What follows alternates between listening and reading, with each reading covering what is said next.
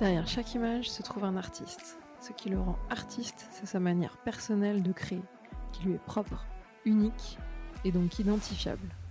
La meilleure façon de s'inspirer, c'est d'écouter ceux qui ont déjà trouvé leur identité.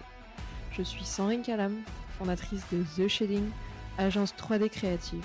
Ensemble, nous allons partir à la découverte de nouveaux univers graphiques. Avec un objectif, comprendre comment acquérir un style fort et développer sa créativité. Au programme, des tips, du partage et de l'inspiration en barre. De quoi te donner plein d'idées pour progresser et t'améliorer. Prépare de quoi noter et ton meilleur café.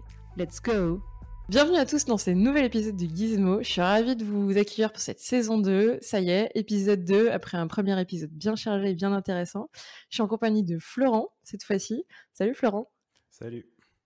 Euh, merci de te prêter au jeu, euh, pas toujours évident de, l'interview et de la discussion, mais euh, tu as l'air détendu et euh, je te, le confie, ça va bien se passer, il n'y a aucune crainte à avoir. Est-ce que tu pourrais déjà commencer par te présenter et nous dire un petit peu qui tu es, Florent? Peut-être commencer par le tout début, qui, tu es, et puis peut-être décrire un petit peu ton style et ce que tu fais. Ok, alors euh, je m'appelle Florent Porta, je suis euh, artiste 3D, euh, directeur artistique, je suis freelance. je fais essentiellement de l'animation 3D, et puis mon style, bah, c'est un style très, je sais pas, très coloré. je fais des animations un peu loufoques des fois, des fois je fais des trucs un peu, un peu plus épurés, ça dépend, voilà. Je sais pas pas super simple de décrire son style, quoi. Mais euh, voilà, sur, euh, sur Instagram, je marque euh, je suis 3D Goofy artiste ou un truc comme ça. Je, vois genre des trucs un peu bêtes, quoi, tu vois. ce genre de trucs. Ouais, mais c'est ça. J'ai cru, cru comprendre que tu en avais fait bien les, les trucs un peu loufoques et. Mmh. et entre la première image et la dernière, il y a forcément une chute auquel on s'attend pas, ou c'est en tout cas assez probable. Mmh. Comment t'en es venu à t'intéresser à la 3D et peut-être à expérimenter et te rendre compte que c'était aussi peut-être un média ou un moyen de, de faire rire et de, de t'exprimer? J'ai commencé, je faisais euh, du motion design 2D à la base. Euh, je fais ce boulot depuis, euh, ça va bientôt faire peut-être 15 ans que je fais de la, enfin que je suis freelance quoi, depuis quasiment 15 ans maintenant.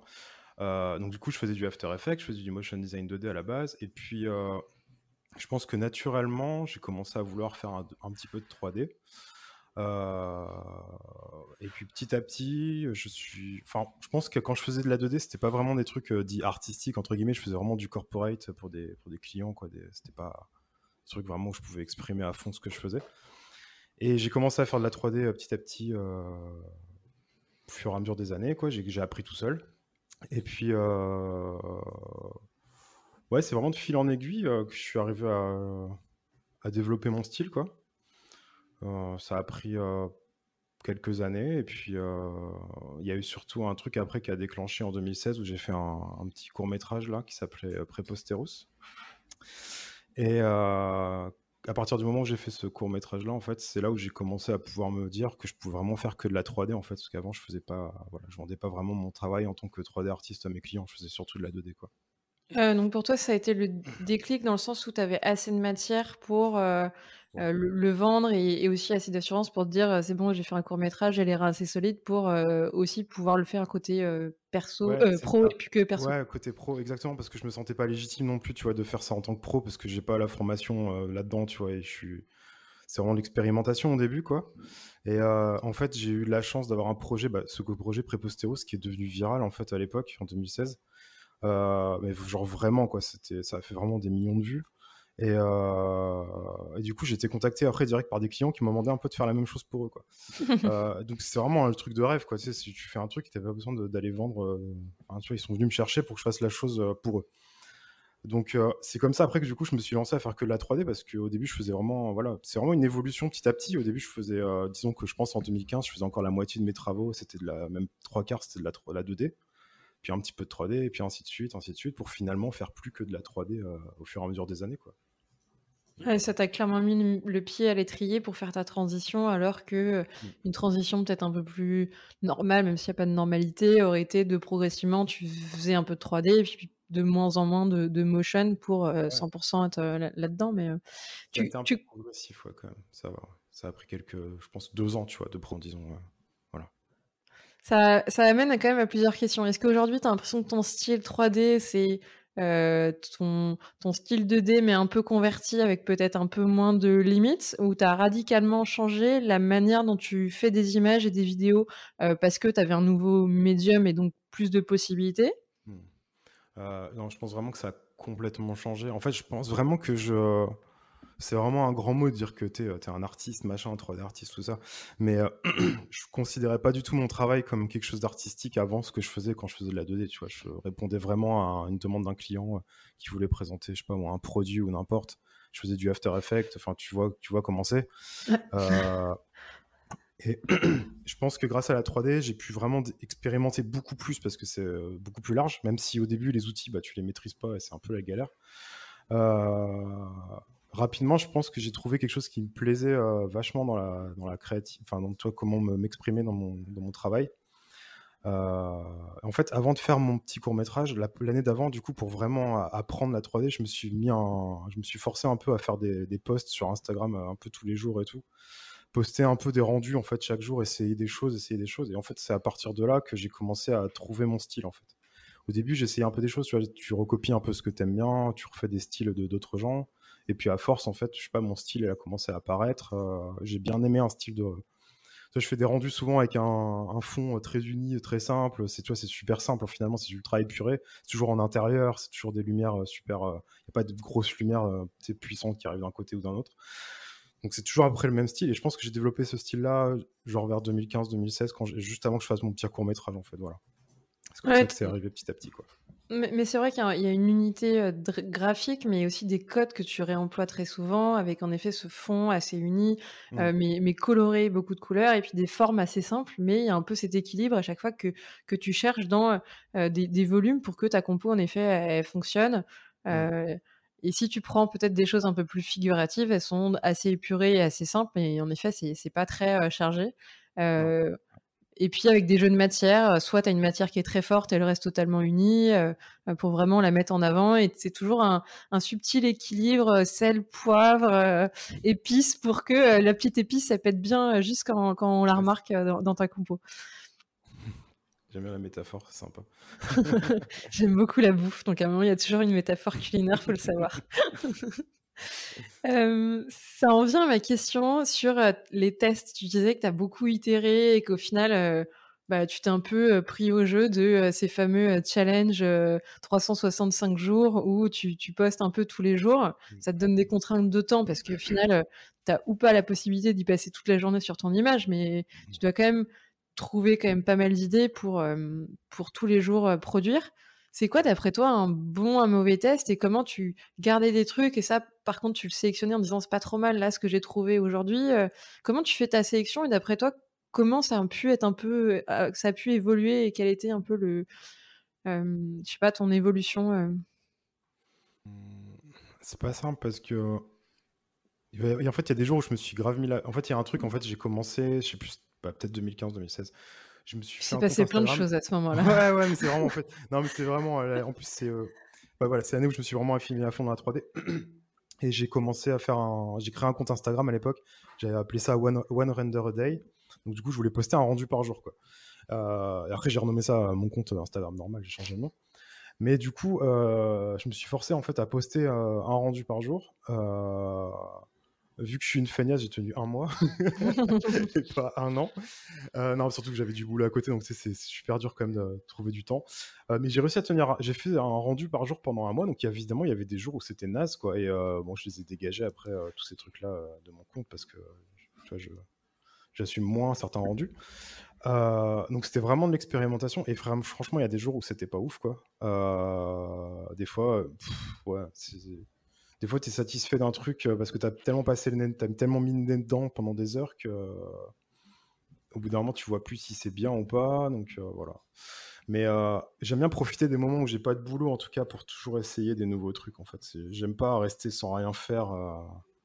surtout en enfin, je trouve que si tu en 3D, si tu fais pas, si fais pas souvent, tu, perds vite. Moi, en tout cas, personnellement, moi, je, perds vite la main sur ces, sur ces 4D je perds vite la main si je passe pas, par exemple, si je bosse pas pendant un mois à pas travailler, par exemple, bah, je me remets dessus au bout d'un mois, c'est un peu la galère.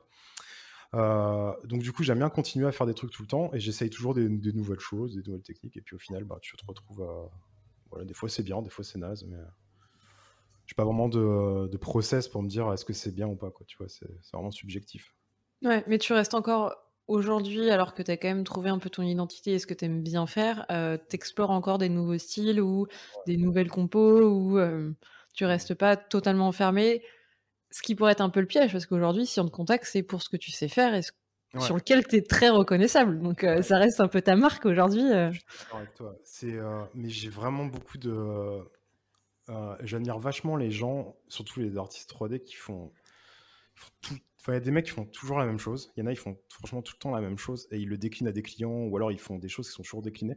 Moi, je peux pas, je peux pas rester sur un truc tout le temps. J'ai du mal à, j'arrive pas à continuer. Je veux toujours essayer autre chose. Alors du coup, évidemment, bah, le problème, c'est que ça peut faire plein de styles différents. Euh, mais au final, tu vois, j'arrive toujours après à garder quelque chose en commun euh, dans le style quand même.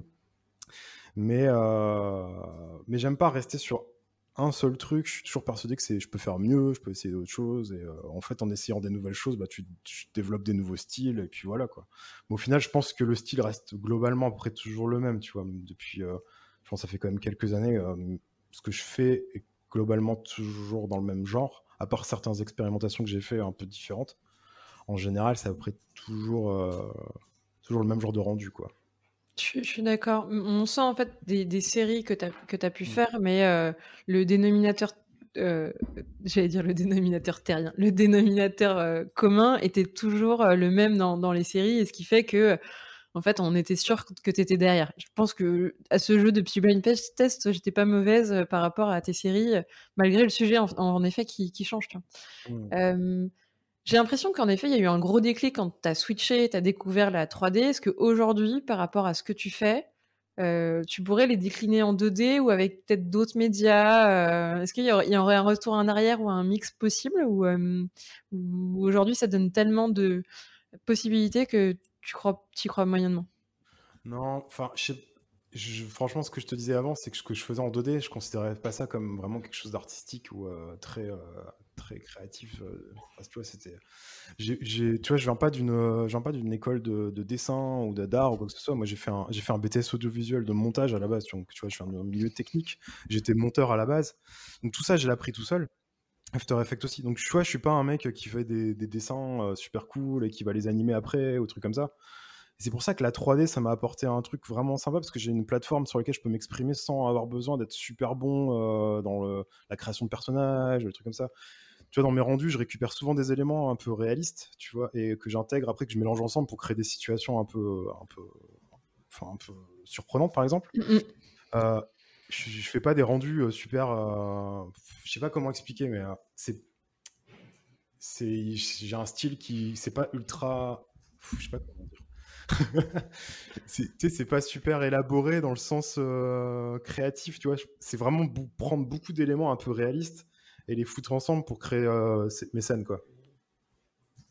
Tu, joues un peu au Lego, mais à chaque fois, tu arrives à mettre ton, ton, petit vernis et à les modeler pour qu'en fait, euh, on n'ait pas du tout l'impression de ce que tu décris. Toi, tu le décris de manière pas très sexy. Tu dis, je fais une espèce de patchwork avec plein d'éléments que je prends à droite, à gauche. Euh, ouais, j'aimerais bien voir plein de patchwork aussi sexy tout le temps, tu vois. Oui, oui, je, non, mais je comprends ce que tu veux dire.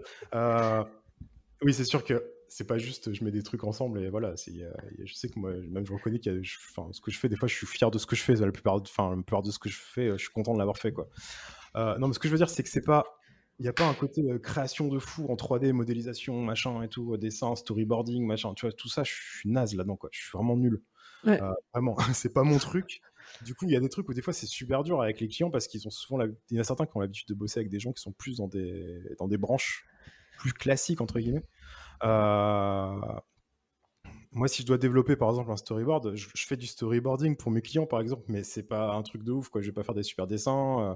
Du coup, je préfère directement faire en 3D par exemple, parce que pour moi, c'est vraiment mon, outil de prédilection pour m'exprimer quoi. Je comprends. Ok, super clair. Euh, c'est très dur de pas te poser certaines questions parce que j'essaie vraiment plus de, structurer et là je me dis qu'on va on parle que encore de son identité et de, et toi, mais ça appelle beaucoup d'autres questions et on va les aborder un peu après sur ton workflow et justement euh, bah, peut-être le, frein de la technique et en même temps c'est un frein pour qui l'appelle frein parce que t'as pas l'air beaucoup bloqué et tu t'en dépatouilles très bien.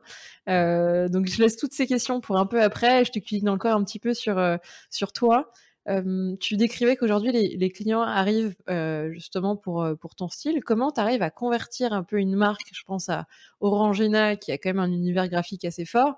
Bah, pour autant, c'est Florent et Orangina. Mais on, sent que tu as réussi à mettre ton, autocollant et que tu les as amenés dans ton univers. Comment tu arrives à faire ça? Ah, Je sais pas, franchement, je te promets, c'est, ça, me fait, ça me fait marrer. Non, parce que j'ai connu les briefs euh, où tu dois faire de l'exé, quoi, tu vois. Enfin, je les connais toujours, ça arrive, ça arrive encore. Mais euh, à force de faire des. Non, mais en l'impression que je vais avoir le melon en disant ça, non, non, mais sans, sans l'air, euh, j'ai vraiment de la chance d'avoir les clients qui viennent me demander. ils me disent, en fait, ils montrent, en fait, dans les refs, maintenant, quand ils me font des quand ils me proposent un projet, ils mettent mon propre travail en référence. Ils disent bah voilà, on aime bien ce que tu as fait là, on le veut pour nous quoi. Donc euh, après, tu vois, c'est pas finalement, c'est pour moi, c'est du pain béni parce que j'ai pas besoin de, vraiment euh, essayer de trouver comment m'adapter à leur DA à eux parce qu'au final, en fait, je peux clairement m'exprimer. Euh, là, Orangina, du coup, c'était Orangina Allemagne et c'est que de l'Instagram. Donc tu vois, vu que c'est qu'un post Insta, généralement, ils sont assez, assez cool là-dessus. Ils t'embêtent pas trop sur les. faut vraiment que ça colle la DA, machin et tout juste un peu des couleurs à respecter, mais euh, au final, euh, pour Orangina, ouais, ils m'ont vraiment demandé, bah voilà, on aime bien ça. Euh, je sais plus ce qu'ils m'avaient montré comme film. Je crois que j'ai un truc que j'avais fait pour Brown avant, un truc comme ça. Ils aimaient bien le jeu sur les couleurs que j'avais fait. Donc voilà, ils voulaient après un truc un peu décliné en style. Et donc après, tu joues avec les différents éléments, la bouteille, l'espèce de rondelle, le liquide, et tu te dis comment je vais réussir à inventer une machine autour de ça, tout en restant dans un style un peu épuré. Et, mmh. C'est ça, exactement. Voilà, ça, eux, ils m'ont carrément dit, on veut une machine qui fait de l'orangina, voilà, débrouille-toi. donc, bah, après, voilà, j'ai imaginé tous ces petits trucs, et puis, en gardant le produit en tête, tu vois, pour qu'il soit bien mis en avant. Mais, non, c'est vraiment, c'est vraiment des chances, ce genre de projet que j'ai, parce que je, ça, arrive, alors, malheureusement, ça arrive pas assez souvent, parce que j'aimerais bien bosser plus souvent, quand même. mais ce genre de projet, c'est génial parce que tu, tu bosses pour une marque, tu as l'impression de faire une collaboration avec eux, tu vois, au final. Euh, c'est pas vraiment l'impression de bosser pour eux. Tu as l'impression de bosser avec. Euh, non, donc ce genre de projet, c'est vraiment sympa à faire, quoi, c'est clair. Euh, et ce serait quoi le plus dur, même si dans ce genre de projet où ils te donnent tes refs comme mmh. référence et qu'au final, t'es pas du tout prostitué pour le style de quelqu'un d'autre, mmh. de décliner une marque, ce serait quoi la marque la plus difficile, même si tu n'avais pas de contraintes, que tu as dû euh, réussir à amener dans ton univers? Ou parce que tu es dans ton monde, ça va et en fait tout paraît facile? Mmh, Tu penses dans les trucs que j'ai pu faire dans mon, dans mon expérience de ce que j'ai déjà fait, tu veux dire? Euh, ah, par exemple Ouais, euh, en fait ça dépend, c'est vraiment bizarre, ça dépend vachement de la personne que tu as en face aussi il y en a, tu vois, ils sont, ils sont pas cool et euh, ils, ils, sont, ils veulent exactement, ils ont un truc en tête et euh, au final, t'as pas trop la chance de t'exprimer. Euh. et moi, ça me saoule rapidement ce genre de projet parce que non, mais c'est, non, non, mais je comprends. C'est super chiant quand tu fais des trucs et que la personne en face, elle veut à tout prix. Enfin, tu vois, il, demande à quelqu'un, ça m'est déjà arrivé plein de fois que, pas plein de fois, mais ça m'est arrivé pas mal de fois où tu proposes un truc avec, ils disent on veut ton style, donc tu proposes tes couleurs, machin et tout, des trucs cool, et ils veulent ils veulent tout changer, non, la lumière ça va pas, non, ça ça va pas, non, on voudrait ça comme ça. Et au final, ça colle plus du tout à ce que tu fais toi. et euh, tu te retrouves avec une version bah, que tu même plus envie de partager sur internet parce que bah, tu te dis, bah, c'est pas moi quoi. Donc, et euh, voir eux, ils sont déçus parce que malheureux au final. C'est ça, c'est ça. Et après, c'est aussi l'expérience qui permet aussi d'avoir le culot aussi de dire non, quoi, parce que Enfin, tu vois, voilà, vu que moi je, suis freelance depuis 15 ans, moi j'ai pas toujours fait de la 3D, mais à force, les clients, je les connais, je, sais, je, je commence à piger. Euh. Non, mais c'est vraiment un truc important, je pense, de l'expérience quand tu bosses en, tant que freelance, c'est de réussir à, faire passer tes idées auprès du client. Euh, et euh, je pense que le. Attends, je me, perds. ouais, vraiment le plus dur, c'est de, réussir à, garder son style malgré ce que le client demande. Euh, je suis désolé, je suis en train de me paumer là dans ce que je suis en train de te dire. T'inquiète. Et, mais tu disais qu'avec l'expérience, tu arrivais peut-être un peu plus facilement à dire non ou euh, mm. peut-être à mettre des barrières. Et c'est là où il faut un peu avoir du culot de, de dire stop ou de dire là, excusez-moi, vous allez dans le mur, on se trompe. Euh. Merci. oui, exactement, c'est ça. Il faut vraiment. Enfin, moi, c'est vraiment l'expérience qui m'a appris ça à force, c'est de réussir à canaliser les clients au maximum parce que mais des fois, même, il faut même essayer. Moi, souvent, je, je fais l'idée du client si je la trouve naze. Tu vois, je la fais et je leur dis, bah voilà, c'est comme ça, mais c'est nul, quoi. Je leur dis clairement, je leur dis, bah c'était mieux avant. Et du coup, souvent, bah, on revient en arrière, quoi. J'hésite vraiment pas à bosser sur un truc euh, qui. Euh, tu vois, ils me demandent, je sais pas, moi, de changer euh, la couleur du fond, la mettre une autre couleur. Et je leur dis, bah attention, ça risque d'être vachement sombre, ou ça risque d'être super triste, ou alors ça va pas coller dans le montage avec l'autre plan suivant. Donc je leur propose ça, et souvent ils s'en rendent pas compte, et puis quand ils voient le truc final, ils se disent, bah ok, c'est vrai que ça marche pas. Donc je vais pas évidemment passer une semaine pour rien, euh, pour euh, voilà, mais souvent il y a des trucs, tu vois, des fois changer des couleurs en 3D, ça prend pas trop de temps, euh, et tu peux vite exprimer, montrer à ton client que son idée ça marchera pas. Donc tu acceptes de faire des tests et, pour montrer qu'en fait c'est mauvais et au moins tu mmh. fais le, le, demi-chemin, c'est-à-dire que tu fais le, pas vers lui tout en lui disant attention, honnêtement, moi je prendrais l'autre voie. Exactement, franchement exactement. Et après, heureusement, des fois, il y a des retours aussi qui améliorent le film complètement. Tu vois, et des fois, il y a des choses, euh, ils te, disent des retours, les clients. Et puis, en fait, je trouve que des fois, enfin, moi, j'ai des, des clients qui, des fois, tu as l'impression que tu, comme je disais, tu as l'impression que tu bosses pour eux. Et ceux où tu bosses avec eux, et tu as vraiment l'impression que là, ils te guident vraiment dans ce qu'ils mm. ont, en, restant, en respectant vachement ce que tu fais. Euh, ils vont te guider un peu aussi pour euh, ben, améliorer le film dans le bon sens. Parce que des fois, tu as l'impression qu'ils améliorent pas le film, ils veulent juste faire passer leurs idées. Et toi, tu sais qu'en tant que professionnel de ça, ça va pas marcher ou ça va être nul. Ou, euh, parce que tu as quand même, mine de rien, des fois, tu as plus d'expérience que dans ton domaine, quand même, évidemment. Donc, des fois, tu sais qu'il y a des choses qui vont pas marcher.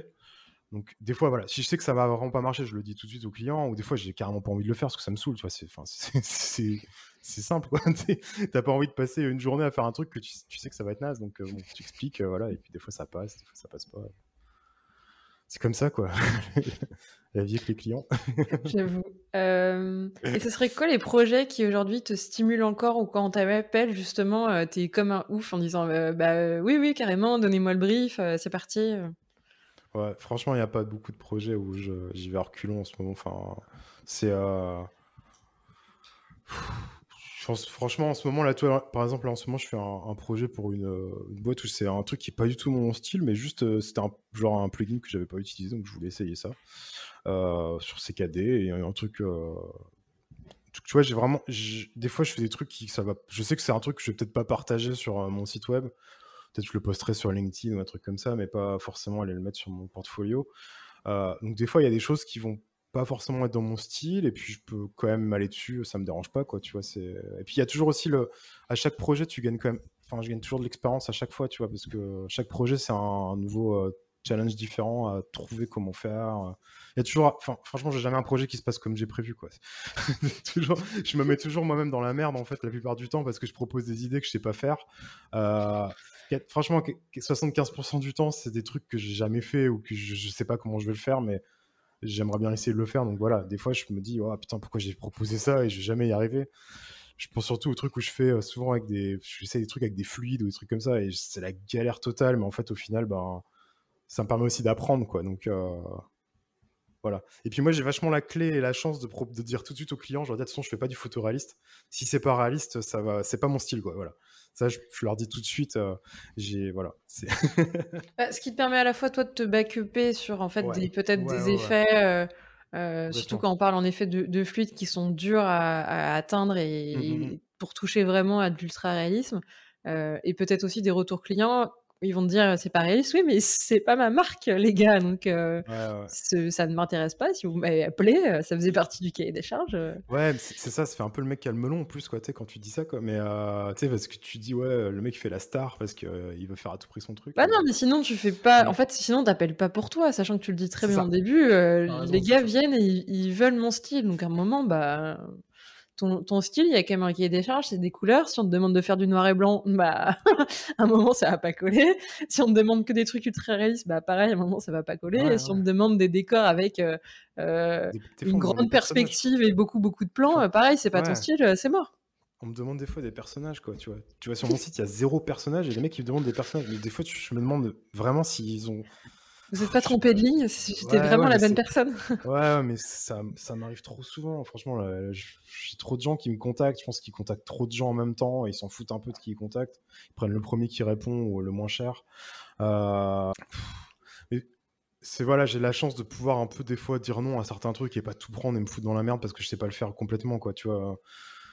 Euh, alors que même des fois, enfin, tu vois, pour t'avouer, j'ai pas, pas un travail, je travaille pas comme un ouf tout le temps. J'ai plein de passes à vide des fois où j'ai un mois sans travail ou deux mois sans travail parce que, bah, surtout en ce moment, c'est un peu la galère.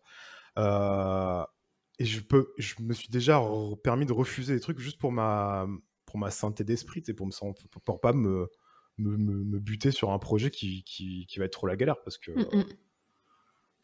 Ouais, c'est. Enfin, faut toujours trouver un milieu entre ce que tu sais faire et ce qui, ce qui va te plaire aussi, parce que je veux pas non plus faire un boulot euh, où c'est l'enfer à faire et je veux prendre du plaisir quand je travaille aussi, quoi. Bah, c'est l'un des avantages et des inconvénients que tu viens de décrire en, effet en mmh. tant que freelance, c'est-à-dire euh, bah, tu es aussi ton propre patron et ton propre chef pour savoir ce que tu acceptes ou ce que tu refuses. Et donc, bah, ta ligne de conduite euh, entre ce que tu as besoin de faire pour en effet gagner ta vie, mais en même temps la liberté de quand vraiment ça te fait chier de faire un truc, euh, pas le faire si euh, tu peux refuser. Et au final, on peut toujours refuser. Après, euh, ça dépend ce qu'on ce qu'on ce qu'on veut pour nos journées, mais. Donc non, tu fais pas, tu fais pas le mec. Enfin, ça fait partie des avantages et des inconvénients de freelance. Exactement. C'est ça, ça fait partie des avantages. La, transition est toute trouvée sur le workflow parce qu'on a quand même pas mal euh, parlé d'outils et tu donnais un peu toi ton, ton style et tu nous as parlé de cinéma 4D, de fluide. Donc, mmh euh, ce serait quoi les outils euh, que tu utilises la plupart du temps quand tu dois faire une 3D On va commencer par compléter le millefeuille ensuite. bah, du coup, je bosse avec cinéma 4D, voilà, c'est comme pas mal de freelance sur, euh, qui font de l'animation 3D, je pense. Euh, en moteur de rendu, je suis avec Redshift Render. J'ai commencé sur Octane à l'époque euh, et j'ai passé, je suis passé sur Redshift il y a deux ans, je crois maintenant. Ah, donc c'était pas 2016, c'est un peu plus récent ça. Ouais, 2016 c'était Octane. à l'époque, je faisais du Octane, j'ai fait Octane pendant 4 ans, je crois, un truc comme ça. Et peut-être 2020, 2021. Je sais plus exactement. Attends, je regarde un truc là, mais 2021. Euh, donc c'est Z 2021. Je suis passé sur. Euh, donc ça doit faire un an et demi que je fais du que du Redshift maintenant. Et qu'est-ce qui t'a fait switcher? Euh, Je pense que c'est question de mode aussi. quand tu vois tout le monde qui est sur Redshift, au bout d'un moment, tu dis ouais, vas-y, il faut que j'essaye Redshift quand même. et puis à force, en fait, Ouais, tu vois, c'est, je reviens sur, c'est janvier 2021. Voilà, je suis passé sur Redshift en janvier 2021. Ça fait partie de tes bonnes euh, résolutions. Ouais, exactement. Mais c'est vrai en plus. Je me suis dit, allez, vas-y, j'apprends ça. Euh, non, je sais pas. je trouvais que les gens qui faisaient des rendus sur Redshift étaient mieux, c'était cool. Euh, il y avait des artistes que j'aimais bien qui faisaient des rendus là-dessus, donc je me suis dit, bah vas-y, je vais, je vais passer dessus. Et puis à force, en fait, j'ai bien aimé le workflow avec Redshift. et surtout, je trouvais qu'Octane, c'était catastrophique côté crash et tout. Enfin, ça me prenait trop de temps. C'était, je trouve, ça m'a complètement saoulé euh, de payer pour un truc qui marche pas. la plupart du temps, enfin, j'avais vraiment des crashs pas possibles. Ça venait toujours d'Octane, donc. Euh, mais tu peux en parler avec tous les mecs qui bossent sur Octane, ils ont toujours eu ces problèmes-là. Voilà. Euh, le moteur de rendu, tu as, ouais, c'est ça. Je, trouvais que Redshift, c'est pas, c'était un peu plus clean, un peu plus net, les rendus. Je, trouvais que ça avait un, style différent. Je pense clairement que tu peux avoir le même style entre les deux. Hein. Peut-être les gens qui l'utilisaient n'étaient pas les mêmes genres d'artistes. Et puis c'était une époque où j'aimais bien, ben, je sais pas, peut-être un autre style, quoi. Euh, mais bon, j'ai quand même réussi à, garder mon style en, changeant de moteur de rendu au mm. final. Parce que, et j'ai même fait un projet pour une marque de bière qui s'appelle euh, Tuborg. J'ai bossé avec une, c'était des Danois. J'ai bossé avec eux du coup en, du coup, peut-être en 2020. J'ai fait un projet avec eux pour leur, euh, pour leur marque. C'était un, une pub pour la télé. Et en 2021, ils sont revenus me voir pour une nouvelle version de la pub. Et j'étais passé sur Redshift. Donc, du coup, j'ai gardé, j'ai réussi à garder mon style en refaisant la même chose, dans, ma, pour moi, c'était plus joli du coup, parce que j'avais réussi à améliorer la qualité de mes rendus. Euh, juste en passant sur Redshift. Et au final, euh, moi, j'ai réussi à garder le, même, genre de, même genre de rendu juste en changeant. Quoi. Pour moi, c'est juste que c'est un, peu plus, un peu plus clean maintenant pour, par rapport à ce que je faisais avant. Et tu parlais de workflow qui, que tu trouves un peu plus simple dans Redshift. Tu mhm. peux détailler ça? Mmh, J'aime bien. Qu'est-ce comment expliquer? Je trouve que juste. Euh, la partie. Euh, qu'est-ce qu'il y a qui est mieux? Je sais pas, c'est tellement, euh, il y a tellement de trucs. Je trouve que ça, je, trouve que côté optimisation de rendu, en fait, j'ai carrément préféré. Par exemple, quand j'étais sur sur euh, On peut partir dans les trucs super techniques là Oui, carrément. Oui, c'est la partie workflow. On peut. J'avais du noise euh, la plupart du temps, voilà. Je pourrais gagner. À moins d'y passer peut-être de l'anime. Bah, voilà, quand tu fais de l'anime, tu veux optimiser le temps de rendu. J'essaie de jamais dépasser euh, une à deux minutes par image. Après, sinon, tu te retrouves avec des rendus qui prennent 500 ans. Je prends, j'utilise jamais de, quasiment jamais de ferme de rendu, sauf quand je suis en galère de temps. Donc, je, je rends tout avec mon ordi. Donc, au final, il faut vraiment optimiser. La plupart du. Pour moi, je trouve que faire de l'animation 3D, c'est le le level maximum du, de, la, de, la, création 3D parce que je vois des, sans les critiquer, mais je vois des gens des fois qui font du rendu 3D euh, fixe. J'ai mm. vu des gars sur Twitter qui montraient leur temps de rendu des fois, et je me dis mais les mecs c'est pas possible. En fait ils passent pas, en fait ils s'en foutent parce que tu peux. Et en ce moment je fais un projet là qui a un, des rendus statiques. Je fais 14 illustrations pour une pour une boîte. Je fais, je fais rarement ça et je me dis c'est trop bien. Je mets des rendus là, ils durent 4 minutes, je m'en fous et tu fais autre chose à côté. Euh, t'as pas besoin d'optimiser à donf. Quand tu fais de l'animation, t'es tout le temps tout le temps, tout le temps en train d'optimiser, donc tu réduis le temps de rendu au max. En fait, tu, essaies juste d'avoir un rendu qui dure 2 heures max, par exemple, ou 3 heures ou 4 heures. Donc du coup, tu optimises. Et sur Octane, j'avais besoin souvent de dénoiser mes rendus parce qu'ils bah, étaient quand même assez, assez pourris. Euh, j'allais, je mettais pas trop de samples et tout sur Octane. Euh, sur Redshift, j'ai découvert le rendu sans, sans noise euh, rapidement. Je trouve que ça va, ça va plus vite au final. Enfin, je sais pas si ça va plus vite, mais ça va, j'arrive j'ai réussi à rester sur les mêmes temps de rendu qu'avant en, étant, en ayant un truc plus clean direct en sortie donc si, ça, va, ça va plus vite. Ouais. Exactement, ça va plus vite. Mais rendu quand il sort de CKD, dans, dans After Effects, maintenant, je, je fais quasiment rien. J'exporte pas de passe, ma rendu c'est la beauty et puis basta. J'exporte euh, une cryptomate euh, des fois pour retoucher euh, quelques couleurs. Mais mes rendus que, que je fais, c'est quasiment ce qui sort de CKD. Je, je fais pas de compositing de fou, je fais vu que, je, suis une bille totale là-dedans, je le fais pas.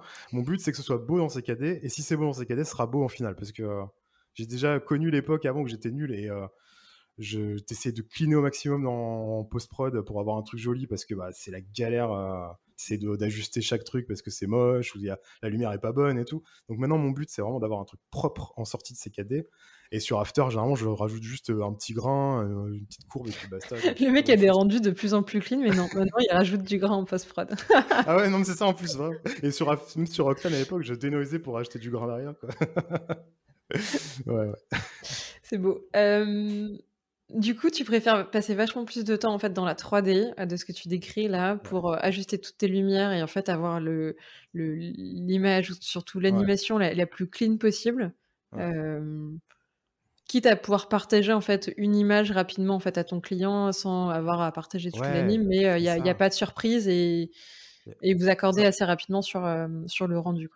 Ouais, exactement. J'ai, franchement, c'est déjà, déjà arrivé d'envoyer juste un screenshot rapide du, du, viewport de, Redshift, là, de la rendu rendu, et puis basta, j'envoie ça au client. je leur dis, ouais, il manquera, c'est pas, pas étalonné ou truc comme ça, je leur dis, mais ça arrive, quoi, tu vois, des fois, ça si j'arrive à avoir mon rendu le plus propre possible dans ces 4D. Euh. Et puis ça me fait gagner un temps de fou parce que euh, j'ai pas besoin de passer du temps en post-prod après derrière à essayer de cleaner. Et puis le workflow, quand, enfin, quand tu exportes plein de passes et tout, ça commence à faire des workflows vraiment la galère à tout compositer. Et encore une fois, si tu fais du statique, je pense que c'est des, trucs que tu peux faire parce que c'est moins galère. Mais quand tu sors des séquences de EXR euh, de chaque passe et tout, mais tu as des trucs énormes en plus, moi, je fais de la post-prod sur After Effects, donc tu After Effects, il galère après euh, pour importer tout ça. Donc clairement, voilà, j'évite au max de sortir des passes. Je sors juste ma beauty, je sors juste une, un cryptomate au cas où, et puis c'est tout, quoi. Mm, mm. Donc tu as simplifié au, minimum ou au maximum ouais, Simplifié au max, au minimum, c'est ça. Mais euh, non, j'ai, en plus, j'ai appris tout seul la 3D, et j'ai appris avec un, un pote à moi qui s'appelle Clément Morin, euh, peut-être que tu connais ou pas. Euh, ah bah tu, tu, le feras peut-être venir dans le podcast du coup, je vais te solliciter. je sais pas s'il aura envie, mais euh, non, voilà, bref. Du coup, c'est un ami à moi et c'est lui qui m'a, il faisait de la 3D avant moi et clairement c'est lui qui m'a mis le pied dans l'étrier de CKD, de, bah, c'est lui qui m'a mis avec Octane parce qu'il bossait sur Octane. Donc vraiment, on a le même âge, mais c'est mon mentor en gros, quoi. Tu vois, à l'époque, c'est c'est vraiment on a tout fait, euh, enfin, il m'a tout appris euh, les bases. Enfin, disons qu'il m'a pas tout appris, mais dès que j'avais des questions, je venais vers lui. Et j'ai appris son workflow aussi. Alors, je vais pas commencer à balancer son workflow auprès de tout le monde, mais, euh, mais j'ai appris son workflow au fur et à mesure et il bossait comme ça. En fait, il sortait des passes super simples. et voilà, j'ai appris à bosser en faisant des trucs le plus simple possible parce qu'il faut aller vite aussi, quoi. Même quand je bossais, enfin, quand tu bosses pour des clients, tu peux pas permettre de passer des heures voilà, faut être. Non, non je, suis totalement d'accord avec toi. Surtout si tu as beaucoup d'allers-retours ou si en fait tu sais que ta première version, c'est pas du tout la version finale. Euh, tout ce temps que tu perds à devoir faire les différentes étapes par la suite, ensuite ton rendu, bah ça, ça va se multiplier par 2, par 3, par 5, par 10, par 20 en fonction des allers-retours qu'il y a derrière. Ouais, euh, exactement. Et c'est là où ton projet, en effet, est plus ou moins rentable en fonction de ce que tu as négocié en tant que free en début du projet. Et, normalement, tu es gagnant de tout raccourcir. Et oui, exactement. Le but, c'est quand même de enfin de bosser le moins possible techniquement c'est bah, pas faudrait pas dire ça mais euh, bah, en tout cas sur la partie euh, effect charge euh, voilà je préfère si je bosse une semaine je préfère passer 5 jours de créa que me prendre la tête pendant 5 jours à faire de l'optimisation ou je sais pas quoi ou du rendu faire des sorties ou des trucs comme ça tu vois c'est je, préfère passer du temps sur la partie créativité création ou m'amuser sur l'animation des trucs comme ça que me prendre la tête après des heures à, retoucher mes, mes, plans et tout. Alors au final, du coup, je suis peut-être moins flexible par rapport à, d'autres, d'autres gars qui sont plus euh, euh, pro entre guillemets là-dessus. Mais euh, moi, je pense que mon style, ça va largement pour faire ça. Il n'y a pas besoin d'aller commencer à, à, galérer à faire des, choses en post-prod comme ça avec plein de passes et tout. Mm, mm. Ouais, tu, tu vois pas forcément le gain de ce que ça rajouterait et, au final, vu que ton style est assez simple et épuré, Exactement. Ce ne serait pas très cohérent par rapport à ce que tu produis déjà. Ouais, exactement. exactement. ce serait quoi, peut-être, euh, si tu avais une demande auprès de développeurs, auprès de Redshift ou autre, euh, euh, les nouveautés que tu aimerais avoir aujourd'hui, les freins que tu as dans ton workflow, si tu devais changer encore un truc, puisque tu viens quand même de nous partager que tu as quand même changé de moteur de rendu, mmh. ce serait quoi? Est-ce que euh, dans 10 ans, tu bosseras toujours sur Cinema 4D et, euh, et Redshift euh, Est-ce que tu seras plutôt sur du temps réel et tu vas passer sur Unreal? Est-ce que tu vas Est-ce que tu te mets l'intelligence artificielle? Est-ce que demain tu vas plutôt produire tes images ou tes vidéos en partie avec l'intelligence artificielle mmh, C'est une bonne question, mais clairement, en plus, c'est marrant que tu poses la question parce que là, c'est un, un, moment où j'en parle vraiment souvent de ce putain d'outil, excuse-moi le mot, mais de CKD. Je, CKD, c'est, je, bah, il me fait vivre, mais je le déteste en même temps, quoi, parce que c'est, c'est, une bouse infâme. Tu vois, là, je, je mets même pas à jour, je mets même plus à jour. Je reste, c'est la 2023 qui vient de sortir. Je suis encore sur la 25 d'avant, parce que là, je, à chaque fois, je mets à chaque fois qu'il y a une nouvelle mise à jour, euh, j'ai des problèmes pas possibles. Ils refont l'interface à chaque fois. Enfin, c'est, c'est vraiment super chiant euh, ce qui se passe avec CKD. Je trouve, je trouve que euh, c'est devenu complètement, euh, enfin, c'est désuète maintenant par rapport à Blender, par exemple. Euh, en fait, je vois ce que les gens font sur Blender maintenant et je me dis, mais putain, ils payent même pas pour ça, quoi. Tu vois, moi, je paye tous les mois pour mon CKD, là, enfin, tous les ans. Et je me dis, enfin, j'en parle justement avec Clément souvent. On se dit, mais les gars sur Blender, ils font des trucs de fou. Donc, je pense clairement, enfin, peut-être que dans 10 ans, je serais pas sur CKD, je serais peut-être passé sur Blender. Je sais pas. Franchement, je sais pas. Parce que, encore une fois, aujourd'hui, tu vas voir un, client, il va te demander, des fois il me demande, il y a des clients qui me demandent pas sur quoi je travaille, ça les regarde pas, ils s'en foutent. Mais il y en a des mm. fois, ils me demandent, tu bosses sur CKD Redshift, euh, et imagine, je leur dis, bah non, je suis sur Blender, et je, je, pense que c'est encore un moment où je sais pas, je sais pas sur quoi sont les autres professionnels actuellement. Je sais qu'il y a beaucoup de monde sur CKD, mais je sais pas s'il y a de plus en plus de monde sur Blender. Je pense qu'il va, je sais pas, je peux pas commencer à dire il va y avoir un changement, mais si moi, mon propre ressenti, c'est que je sens que j'ai envie de passer sur autre chose, en fait, parce que euh, je suis freiné par cet outil qui, en fait, c'est à cause des bugs et de toutes les conneries comme ça. Mm. Euh, voilà. Et surtout que tu vois pas changer d'une version à, l'autre. Voilà. Non, je sens que chaque version, c'est une régression quasiment. Ils te rajoutent des, des, updates qui sont. En fait, ils deviennent vraiment comme Adobe qui, qui rajoute des trucs à droite à gauche sur leur logiciel, qui, rajoute, qui rachètent des boîtes à droite à gauche. Finalement, il n'y a aucune unité dans ce qu'ils font. Euh, quand tu vois que Blender, qui est open source, euh, il y a des gens qui développent des, plugins incroyables tout le temps dessus, tout est gratos. Euh, enfin, tu dis mais c'est pas possible. Tu vois quand la communauté est devenue assez énorme là-dessus en fait pour que le, logiciel il évolue ultra vite. Il y a des updates constamment. même les moteurs de rendu intégrés de Blender sont assez fous, même en temps réel et tout.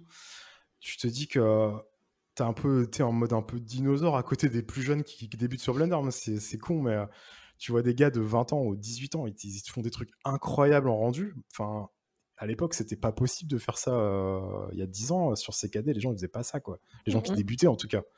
Alors, je sais qu'il y a beaucoup de tutos, il y a plein de choses pour apprendre. C'est peut-être un peu plus simple à apprendre maintenant parce que tu as moins en moins de te débrouiller. Mais je pense que l'outil, il est devenu assez performant. Moi, je t'avoue, j'ai lancé Blender quelques fois. Je fois, je l'ai refermé parce que l'interface, je, pleure direct. Ça le mérite d'être honnête. Mais voilà, j'aimerais, j'aimerais, j'aimerais plus y passer, trouver la force d'apprendre aussi, quoi, parce que je pense que c'est un truc qui a vraiment de l'avenir euh, dans, dans, dans l'industrie de la 3D. Euh, Blender, c'est, enfin, c'est gratuit. Bah, pour répondre à ce que tu disais tout à l'heure, il y a quand même de plus en plus de studios qui ont même totalement converti tout leur mmh. workflow. Et on parle même pas de free, tu vois, on parle de studios. Mmh. Euh, mais par contre, ils ont dû bah, un peu débaucher d'autres personnes pour remplir leurs équipes, mmh. qui eux étaient sur, euh, sur Blender. Mais il y a de plus en plus de grosses productions qui, en effet, euh, bah, font le pari de se dire on est sur Blender, mais parce que bah, tu as toute une communauté, que derrière, tu peux trouver beaucoup plus de développeurs qui sont vachement plus engagés pour développer des outils pour des prods euh, mais c'est plus propriétaire, mais euh, tu as peut-être accès à un, outil qui est un peu plus flexible et, euh, et malléable que les, grosses, les gros outils fermés qu'on connaît, Cinema 4D, 3DS, Adobe et j'en passe. Ouais, non, mais c'est ouais, exactement ça. C'est exactement ça. Le côté communautaire fait vraiment gagner. Enfin, ça le fait évoluer ultra vite. Et les gens qui développent dessus n'ont pas la même intention, tu vois. Enfin, Maxime, leur but, c'est clairement d'être rentable. comme moi avec un client, quoi, au final. Leur but, c'est juste de sortir trois updates euh, à chaque, euh, chaque année euh, dans la nouvelle mise à jour pour dire, regardez, il y a des nouveaux trucs et puis basta.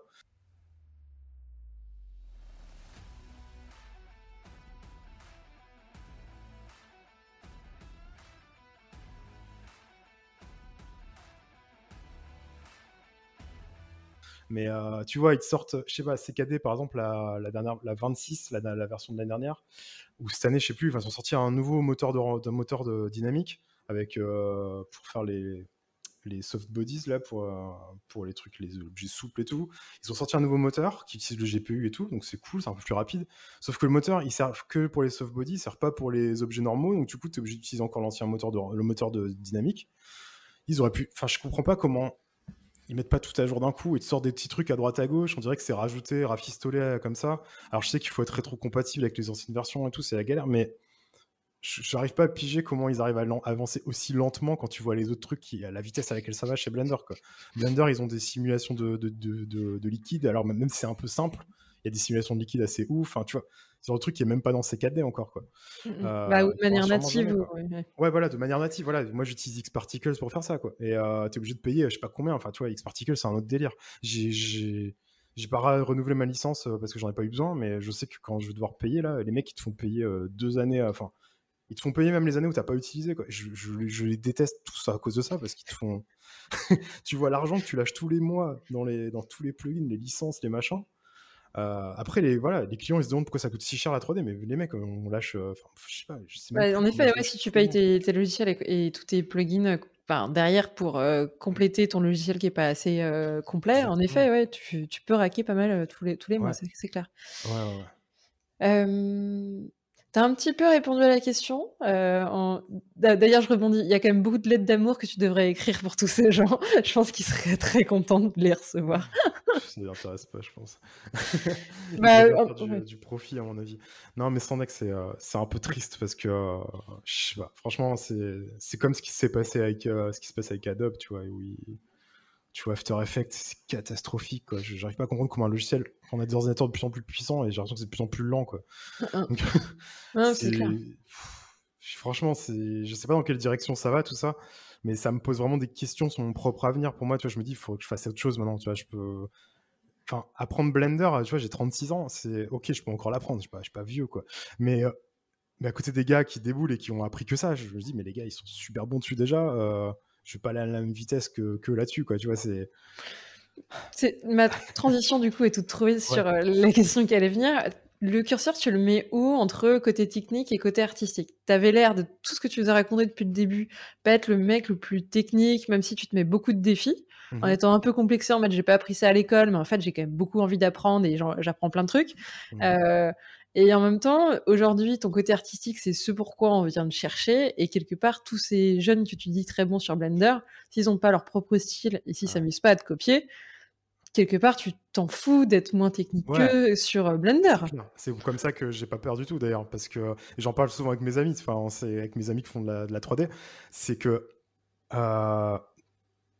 les jeunes, enfin, je veux pas commencer à faire le vieux con, tu sais, qui dit ouais, les jeunes sont nazes, parce que c'est vraiment pas le cas. Je, respecte complètement le travail de tous, tous les gens qui débutent là-dedans, parce que c'est, enfin, tu vois, même moi quand j'ai débuté, j'avais pas mon style, et c'est clairement un truc que tu mets du temps à développer. Alors il y a des gens, ils sont super bons, ils ont un déclic le premier, la première année, il y a des génies, tu vois, c'est évidemment. Mais euh, ben, il y a beaucoup de gens qui mettent du temps à développer leur, style. Euh, je pense que c'est ouais, quand tu débutes dans enfin, les gens qui sont sur Blender, ils sont super bons, mais, mais évidemment, répondre à un cahier des charges d'un client, c'est un autre délire. Répondre à un client, enfin, faire des trucs cool sur euh, poster ces, trucs sur Instagram et des trucs jolis, c'est un, truc. Faire des rendus euh, qui durent 3 heures euh, par image, c'est un délire. Faire un rendu, le client demande je veux ça pour la fin de semaine, tu dois, tu dois savoir le faire. Et quand tu n'as pas l'expérience, c'est compliqué. Donc, moi, je pense que je suis pas un mauvais pas un méga technicien, mais je suis pas non plus un mauvais technicien non plus là-dedans parce que mon taf c'est aussi ultra technique parce que c'est un outil euh, qui est. je pense que même CKD c'est pas l'outil le plus euh, évolué, genre 3D Studio Max ou même Maya et tout. CKD c'est quand même assez compliqué à utiliser et, euh, à chaque fois que je fais un nouveau projet, je suis toujours en train de chercher sur des forums comment faire parce que c'est super complexe, tu vois. C'est, je pense, enfin, tout le monde cherche un peu à, trouver comment faire les. Tu vois, tu vois un style de quelqu'un qui te plaît, tu essaies de le refaire. Euh, je, je, je m'attends encore des tutos constamment parce que tu apprends toujours des nouvelles choses, même euh, de n'importe. Tu vois, dès que je vois un truc qui me plaît, je vais regarder un tuto là-dessus parce que ça me ça m'intéresse de savoir comment il a fait. C'est quoi le dernier truc que tu as tapé et essayé de, de, savoir euh, comment il faisait? Le dernier truc que tu as appris? Je pense pas avoir cherché un truc spécialement, mais j'ai un gars que j'adore, c'est un anglais qui s'appelle Ross Mason. et il fait. Attends, je te colle le, lien sur les si tu veux on, mettra, on mettra sur la vidéo du coup les, les refs. Euh, si vous les écoutez en format audio, vous aurez que l'audio. Il faudra faire aller regarder le lien dans la description. Euh, sinon, vous avez juste la vidéo qui s'affiche. Voilà, bah du coup, euh, Ross Mason, c'est un 3D artiste qui fait, des, il fait du C4D, du, 3, du, du Redshift. Et il, est super jeune, enfin, je crois qu'il doit avoir peut-être 25 ans, quoi. Et lui aussi, il, il développe son style petit à petit et il est super bon en explication. Il, il explique super bien dans ses tutos. Du coup, il a des techniques qui sont super intéressantes. Et du coup, bah, ce qui est bien, en fait, quand tu fais un tuto, c'est de s'approprier la technique et pas le style. Quoi. Et y a... Moi, je vois souvent ça, et je l'ai vu souvent auprès de plus jeunes, malheureusement, c'est qu'il y en a beaucoup qui font des super trucs cool, mais en fait, ils ont juste copié quelqu'un. Mm. Ils, refont le tuto à la lettre, tu vois, ils refont la même chose et tout. Bah, D'où le, fameux donut de euh, Monsieur Donut maintenant. Mais oui, non, mais c'est ça, exactement. Euh, c'est je trouve que ce qui est important, c'est la technique et pas le, truc que le mec fait exactement. Tu vois, il y a quelque chose, ça peut te plaire, ce qu'il a fait, le rendu et tout. Mais ce qui est important, c'est comment il est arrivé là. C'est pas euh, la finalité, quoi. Tu vois, ça, c'est son style à lui. Il faut lui laisser. Tu peux pas pomper le truc du mec en faisant copier-coller la même chose. Euh. Enfin, c'est. Je trouve que c'est ça qui est important, c'est de quand tu apprends des trucs, euh, surtout sur les tutos sur, sur YouTube et tout, c'est que tu peux avoir tendance à vite aller copier ce que fait le mec, mais en fait, moi, j'ai l'impression de toujours copier les gens, tu vois. Enfin, clairement, quand je fais un, tu sais, je fais un mood board quand je commence un projet avec un client, je mets des trucs qui me plaisent. En fait, je, pars directement dans l'optique de recopier ce que fait le mec. Je refais la même chose, en fait, tu vois, je fais le même truc. Mais en fait, au fur et à mesure, je pars dans mon truc à moi, en fait. C'est comme ça que, que tu dévis dans autre chose. Parce que bah, la lumière, je vais la faire comme ça, je vais utiliser mes textures différemment, euh, je vais faire ça moins bien, des fois c'est mieux fait, ou alors tu vas faire mieux. Donc, euh, c'est comme ça aussi que tu fais évoluer vachement ce que tu apprends euh, en technique, quoi, dans, ton, dans le côté artistique. Mais c'est vraiment un mix des deux, quoi. La 3D, c'est vraiment un, mélange vraiment. C'est pas que de la création, il y a beaucoup de techniques. C'est vraiment, ouais, c'est vraiment un juste milieu à trouver entre les deux trucs, quoi.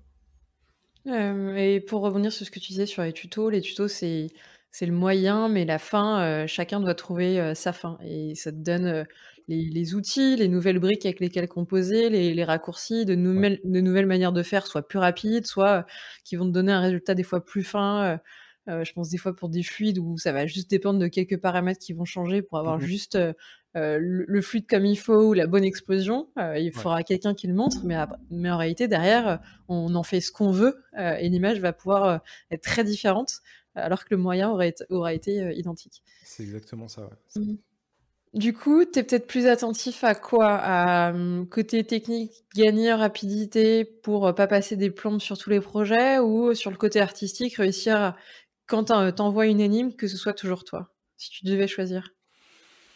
Mmh, J'aime bien avoir. J'aime bien. Euh, ouais, j'aime bien trouver des, nouvelles façons de faire les, les choses. Enfin, de, je sais pas comment expliquer, mais quand je propose un truc à un client, comme je te disais tout à l'heure, il y a des choses, des fois, je les propose et je sais pas les faire. Enfin, où j'ai vu, j'ai vu des rêves qui sont cool et je vais me dire, bah vas-y, je vais essayer de faire la même chose. Et des fois, tu te rends compte que c'est super galère. Bah, tu sais tout de suite si ça va être super galère ou pas en général. Mais, euh, mais disons que disons que tu essaies de trouver un peu les. Je, le fais en sachant que je vais y arriver aussi, tu vois. Euh, je me mets des challenges compliqués, mais pas non plus impossible à atteindre, tu vois. C'est, je vais pas commencer à modéliser un personnage, un humain un super réaliste et tout, en me disant euh, déjà rien que modéliser tout court, c'est un truc que je, sais à peine faire. Euh, moi, la plupart du temps, mon travail, c'est récupérer des assets à droite à gauche, des trucs, surtout les trucs un peu réalistes, compliqués à faire. Après, tout ce qui est forme, un peu géométrique et tout, tu vois, ça, c'est, pas un problème. Mais je suis pas, je suis pas super bon en modélisation. Donc, euh, pour moi, c'est euh, c'est quand même, ouais, c'est quand même beaucoup de, ouais, je sais pas comment t'expliquer, comment dire ça, quoi. C'est pas simple. Euh, ouais. non, non, mais c'est vraiment un mélange des deux, quoi. C'est, et je dirais pas que je préfère l'un ou l'autre. Euh, parce que des fois, c'est sympa de faire des trucs super techniques et, compliqués. J'adore faire un, un, faire un rig trop sympa. Sur, euh, Des fois, j'aime bien faire des trucs super compliqués. Je fais du MoGraph sur, euh, sur CKD, des trucs que j'aurais pu. Genre, j'ai fait un projet, je sais plus c'était quoi. J'ai fait un projet où je l'ai fait en utilisant le plugin c'est Signal de Grayscale Gorilla. Donc, c'est un, un, un, plugin qui permet de faire des. qui permet de pas utiliser d'image clé en fait. Tu, mets des, tu peux utiliser un modèle pour faire des mouvements et trucs comme ça. Et j'ai fait tout le projet sans poser une seule image clé en fait au final. je trouvais ça trop marrant, toi, de réussir à faire quelque chose juste en avec utilisant un outil.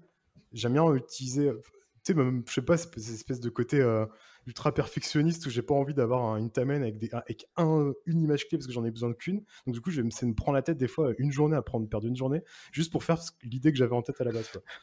c'est vraiment, j'aime bien, tu vois, des fois, des trucs sur, euh, sur Mograph, euh, faire des animations je sais pas, je dois faire tourner un truc euh, d'une vitesse, donc je vais faire des petits calculs, euh, je vais utiliser euh, je vais utiliser pi pour calculer le périmètre du machin pour que ça tourne à la bonne vitesse, machin. Enfin, tu vois, c'est des petits trucs comme ça, rigolo à faire. Enfin, moi, je trouve ça rigolo en tout cas.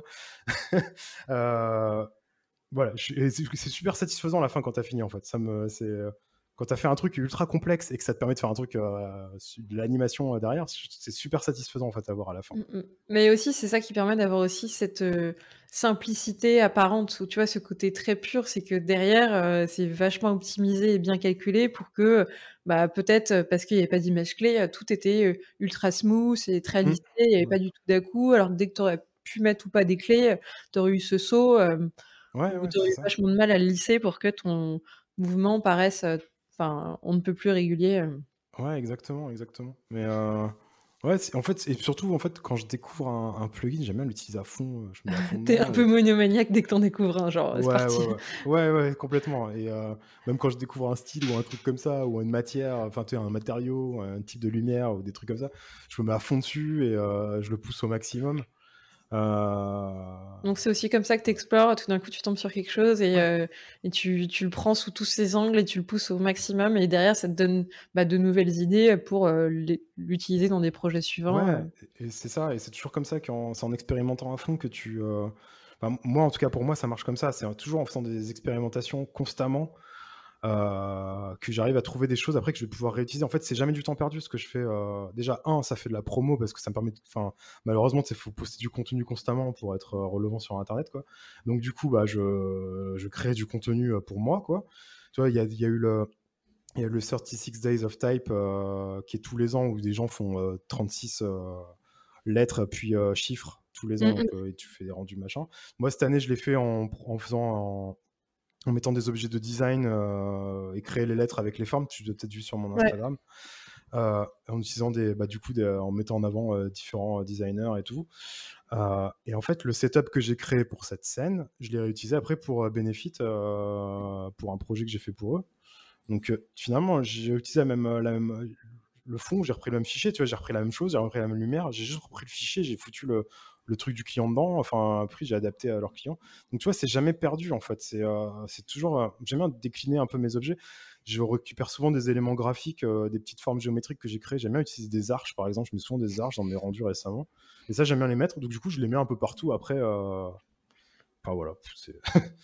comme ça que tu, tu, optimises aussi vachement le temps de travail parce que tu as besoin moins de créer d'éléments. Et j'ai la chance que les clients me demandent bah, on veut ton truc. Donc, du coup, bah, si vous voulez mon truc, bah, je vais récupérer mes éléments de là ou là. voilà. Non, mais c'est là où c'est en effet malin. et puis dans tes explorations, bah, en effet, tu, tu, gardes des choses qui te permettent de recommencer tes projets, mmh. en tout cas pas de zéro. et, et, si c'est le brief du client, c'est là où tu as tout gagné et que tu es très malin. comment tu as de nouvelles idées? Là, on va partir dans, partir dans la partie créativité, sauf si tu avais mmh d'autres choses à partager sur ton workflow. J'en ai assez dit. Ok, ça me va. comment tu as de nouvelles idées et que tu pars comme ça quand tu pars en exploration Est-ce que entre un test de matière, la plupart des gens euh, vont peut-être euh, juste montrer la matière, euh, une lumière et une lumière 2 un peu différente Comment toi tu, tu pars en freestyle pour l'exploiter sous toutes ses formes? Bah, ce que je te disais tout à l'heure, c'est que je... quand je vois un truc sur d'un artiste que j'aime bien, je vais essayer de le refaire. Donc euh, c'est comme ça que j'expérimente en fait, c'est en, refaisant quelque chose, une scène qui me plaît, je vais essayer de la refaire en 3D. Et c'est comme ça après que je, trouve un truc et je vais le décliner après. Euh, non, c'est comme ça que je trouve l'inspiration, en tout cas c'est en voyant ce que font les autres évidemment. Euh, et des fois, en fait, des fois, tu essayes de refaire un truc de quelqu'un d'autre, mais en fait, vu que tu n'y arrives pas, bah, en fait, ça part dans un truc complètement différent. Ou, ou alors le mec, il est tellement, tellement, tellement fort que en fait, tu n'arriveras jamais à faire ce qu'il a fait, donc au final, tu fais autre chose. Euh, mais c'est comme ça que je trouve l'inspiration, en tout cas. C'est en, vraiment en, essayant de recopier un peu ce que font les autres, quoi, en m'appropriant un peu le, travail des autres, et en, m'inspirant euh, de ce que font bah, les, autres artistes 3D, quoi, surtout en général. C'est surtout ça qui m'inspire. quoi. Donc tes inspirations, c'est plutôt euh, d'autres gens qui font de la 3D que tu trouves euh, sur... tu les trouves où? Ça dépend. Instagram, et puis, euh, puis Behance aussi. Je mets, euh, sur Behance, je me fais pas mal de, de moodboards sur Behance avec différents thèmes et tout.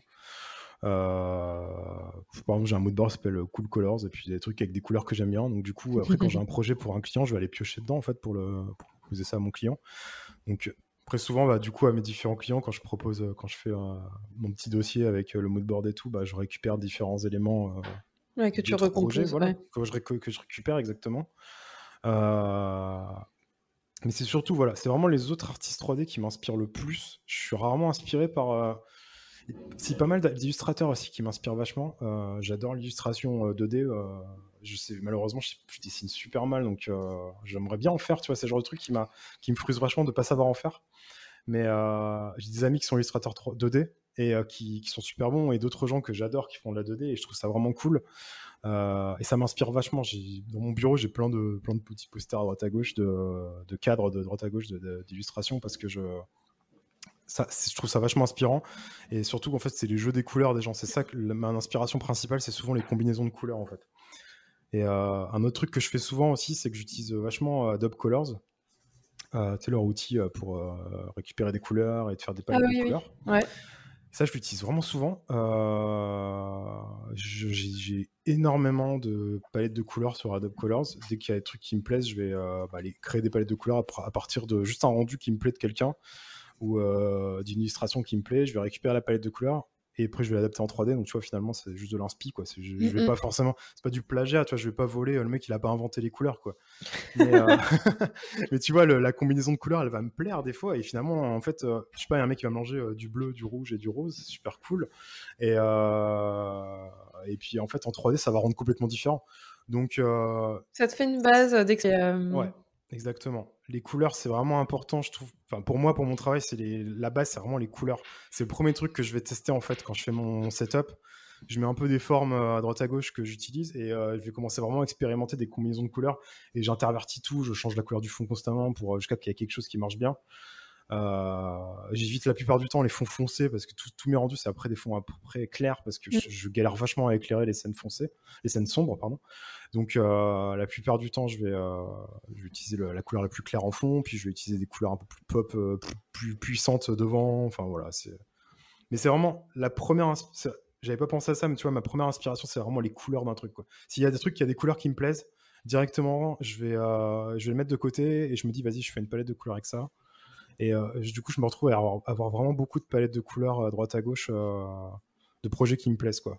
Et mmh pour moi, la couleur, c'est vraiment le truc principal, dans, et surtout, dans, je pense que ça se voit dans mon travail, c'est que je, j'adore. Enfin, vraiment, la couleur, c'est un truc cool à mélanger et c'est difficile de rester sur une seule couleur, par exemple. J'aime bien en mettre plusieurs ensemble, quitte à ce que des fois, ça, voilà.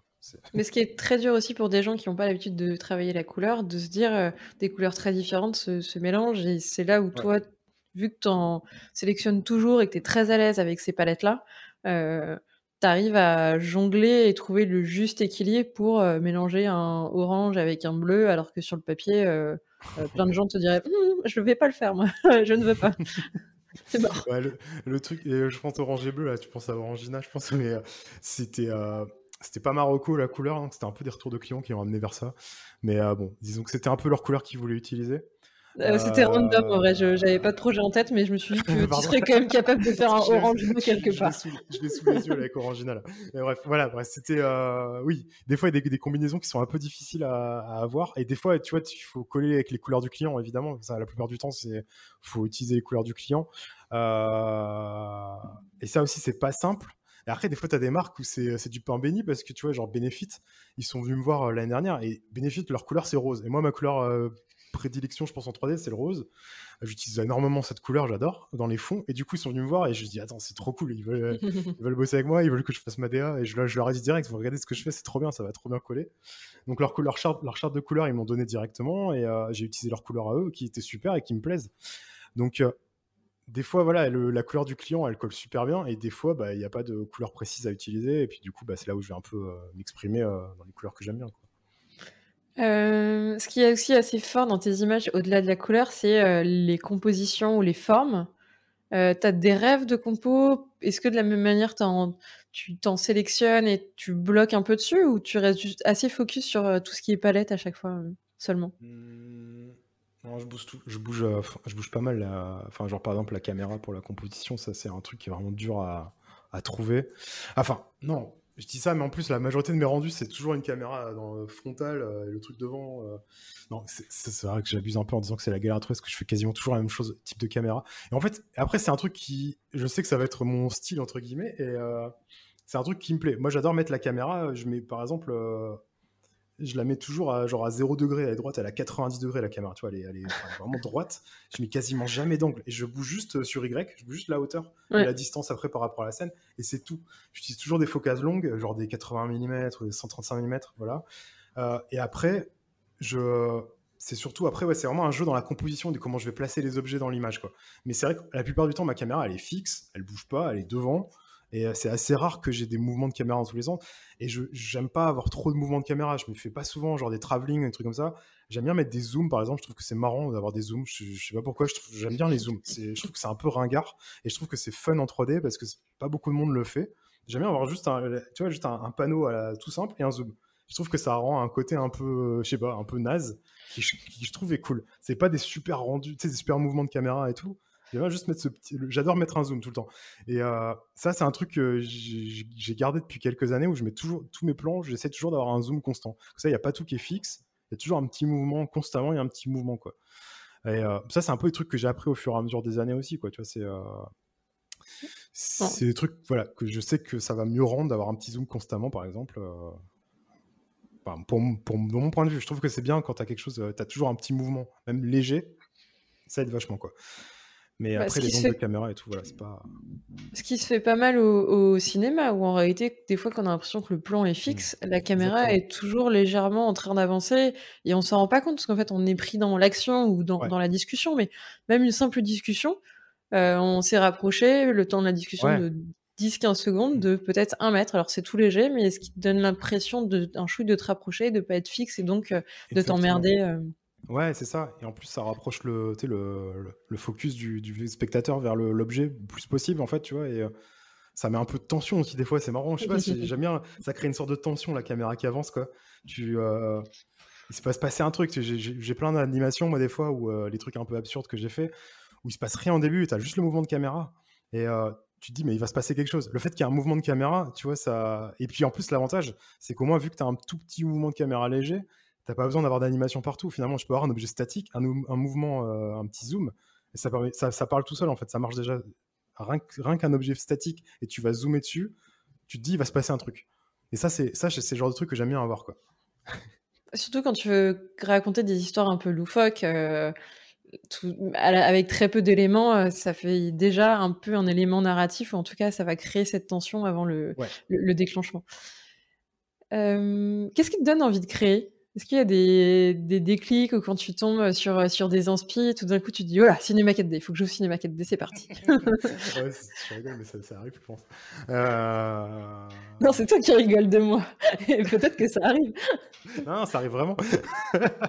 non, non, mais c'est vrai. Euh, je passe vachement de temps à mon ordinateur aussi, donc euh, c'est rapide d'ouvrir ces cadets. Euh, comme je te dis, des fois, je vois des, artistes qui me plaisent, donc des fois, j'ai vraiment envie de le refaire rapidement une idée qui me vient en tête ou, euh, ou même le soir, je m'endors et j'ai une idée, du coup, le lendemain matin, j'essaie de le faire direct. Euh, j'aime bien. Euh, ouais, j'aime bien. J'aime bien foncer directement dans la. Enfin, dès que j'ai une idée en tête, j'aime bien l'appliquer rapidement par exemple, vu que je dessine super mal, j'ai du mal à appliquer mes idées au, papier, par exemple. Je trouve ça super galère. Et même des trucs tout cons, mais j'ai déjà fait des storyboards à mes clients où en fait j'ai juste décalqué ma scène 3D pour faire genre j'ai fait un storyboard. Tu vois ça m'est déjà arrivé, quoi. je, ben, je sais plus quel projet, mais bref, j'ai fait, un, j'ai fait ma scène dans CKD un petit peu. Et après, j'ai fait vas-y, je la refais en 3D. Et puis c'est comme ça que ça m'a. Après, j'ai fait, la, j'ai fait des petits mouvements et tout euh, que je voulais rajouter en storyboard.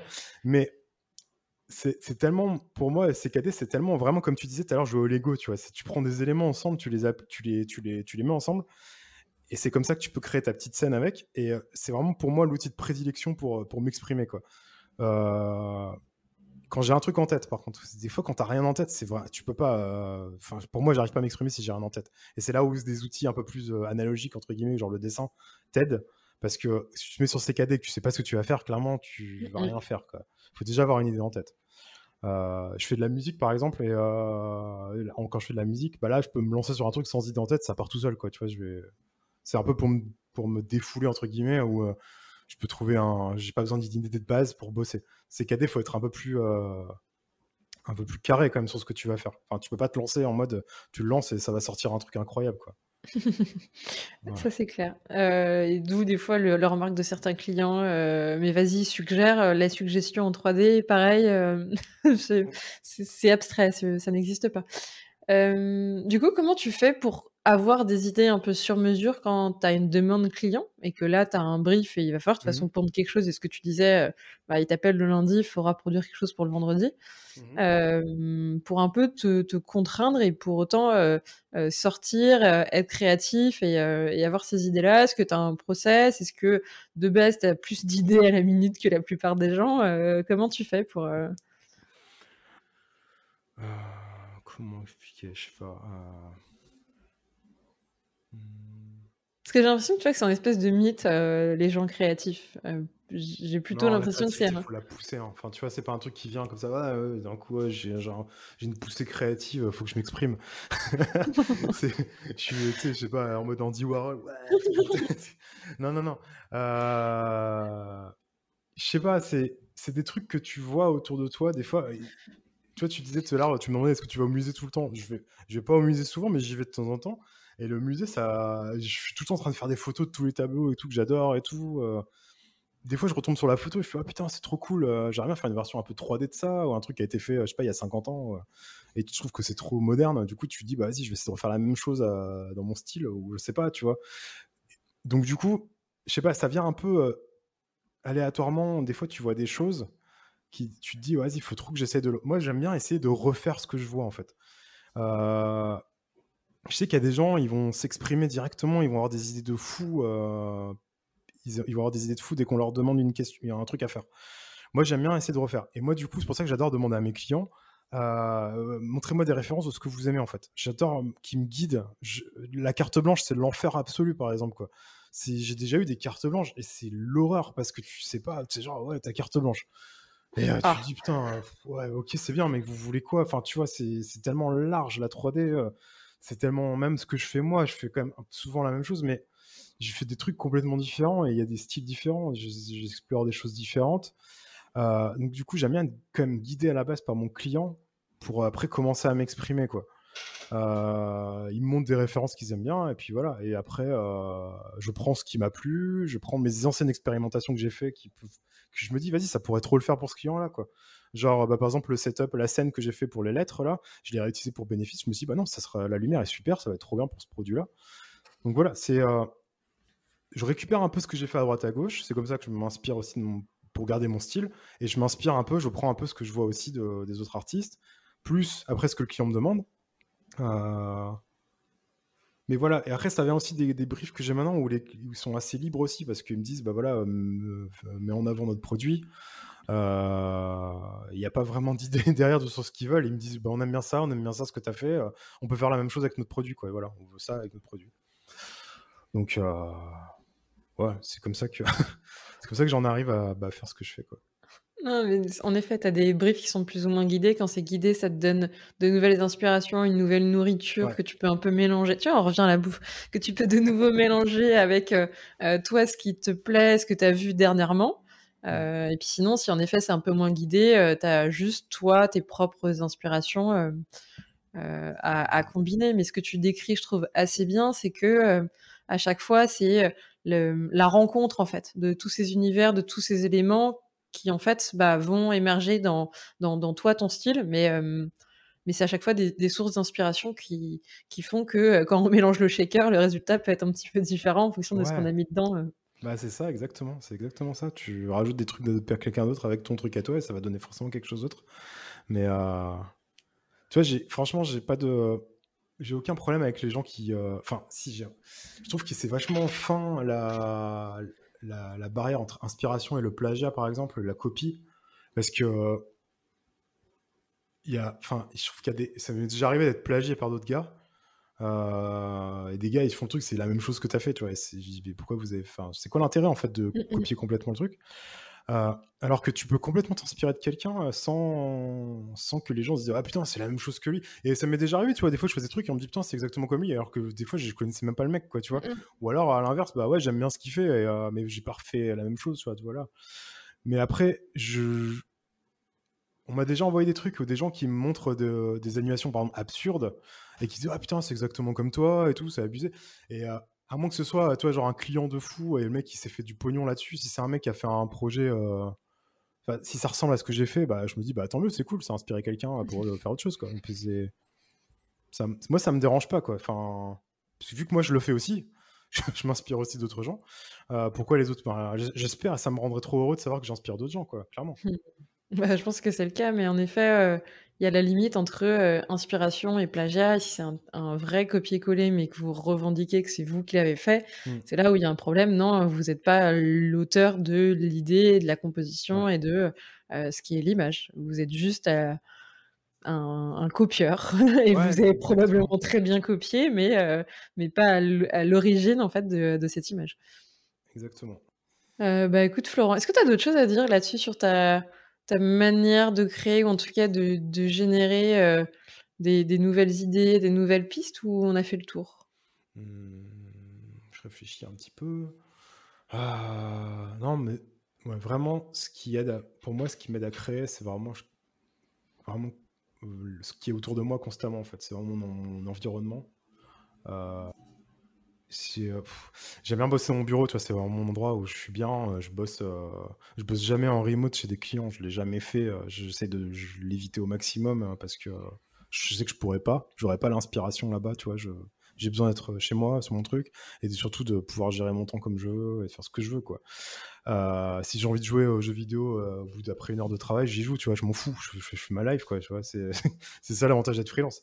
Donc c'est comme ça aussi que la créativité, elle est vachement stimulée grâce à ça, parce que euh, tu peux te permettre d'arrêter à certains moments si ça avance pas, quoi. Et je me le permets.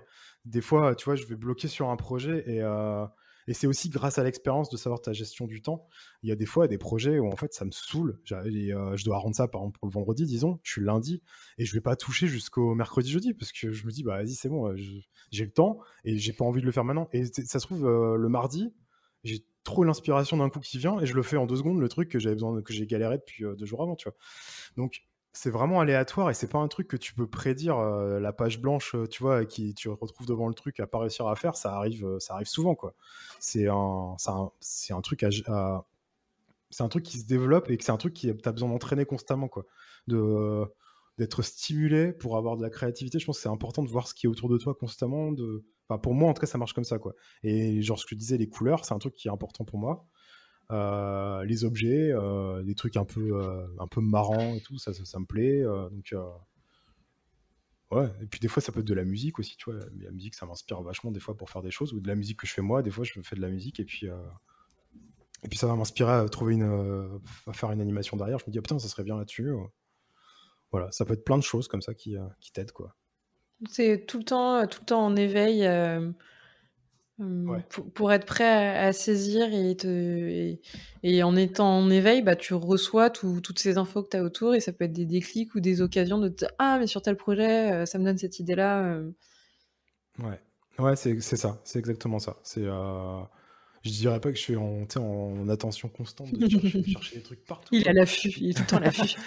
mais non, mais je suis curieux, tu vois, j'adore voir des. Je j'aime bien découvrir de nouvelles choses constamment. donc, donc ça aide aussi comme source d'inspiration et pas que dans le côté technique à apprendre des nouvelles choses en 3D, mais aussi juste à s'ouvrir euh, sur euh, euh, comment c'est fait tel objet ou tel tableau, telle illustration. Et en fait, bah, ça t'intéresse et ça fait partie de toi, ta, nourriture quotidienne pour t'alimenter et avoir encore plus d'idées. quoi. Ouais, c'est exactement ça. Induit après la, la, technique derrière, mais à la base, la source de la créativité, c'est l'idée de faire un truc.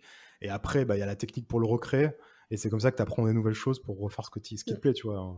Mais c'est un prétexte, ouais. Fluide, un machin, un, nuage, euh, je sais pas, n'importe quoi. Tu veux faire un truc, bah, tu as l'idée en tête, du coup, c'est là que tu vas chercher à comment le faire. Mais c'est pas l'inverse, où en mode, je sais faire ça, je vais faire ça comme ça à partir de ça, quoi. Je sais faire taille lighting, bah, vas-y, je vais faire que des trucs de ce genre-là maintenant parce que je sais faire ça. Moi, je marche pas comme ça. Je, je, je peux pas rester sur un truc constamment, euh, un truc qui me plaît. Je fais, vas-y, j'utilise que ça maintenant comme lumière, par exemple je repars quasiment toujours, enfin, je repars quasiment toujours à zéro. Euh, j'ai quelques éléments que je récupère, mais voilà. Je jamais repartir sur une page blanche, souvent par la plupart de mes projets, quoi. Sauf quand je récupère une idée qui, va, qui peut fonctionner, quoi. Cool. Bah, donc. Ouais. Là, tu nous as donné pas mal de trucs. Trop bien. Euh, ça fera de, je pense, de bonnes idées pour tout le monde. Pour, euh, En fait, je pense que c'est un truc, mais c'est un peu une routine ou un espèce de, de mécanisme, et ce que tu décris très bien, qui est de euh, de collecter souvent, de, faire Neboud et qui en fait euh, participe au quotidien à te dire ah mais euh, ça je le garde. Et peut-être que tout de suite maintenant en fait on n'a aucune utilité mais ça permet de aussi retrouver plus facilement à ah je pense à tel truc sur un projet et là c'est reparti pour essayer de le retrouver sur internet et en fait c'est fini parce que tu te souviens plus le nom du mec ou est-ce que tu l'as vu. Ça fait un mois et c'est un peu dommage parce que tu es passé dessus tu l'as vu ça t'a donné une idée et, et, et, à collecter mais genre sur, euh, sur par exemple Beyond, moi j'utilise énormément pour euh, m'inspirer parce que c'est vraiment bien fait pour sauvegarder tout quoi. Parce que le problème d'Instagram c'est que tu likes des trucs super vite tout le temps et tu les retrouves pas après. je, sauvegarde, des trucs la plupart du temps sur Insta, s'il y a un truc qui me plaît vraiment, je le sauvegarde. Euh, tu peux l'enregistrer là, et puis voilà, et là, là-dedans je les retrouve après quand je fais mes moodboards. Mais souvent je vais aller chercher la page Beyond du projet en fait pour la, la fave parce que je trouve que c'est. Je suis plus habitué à cet outil-là.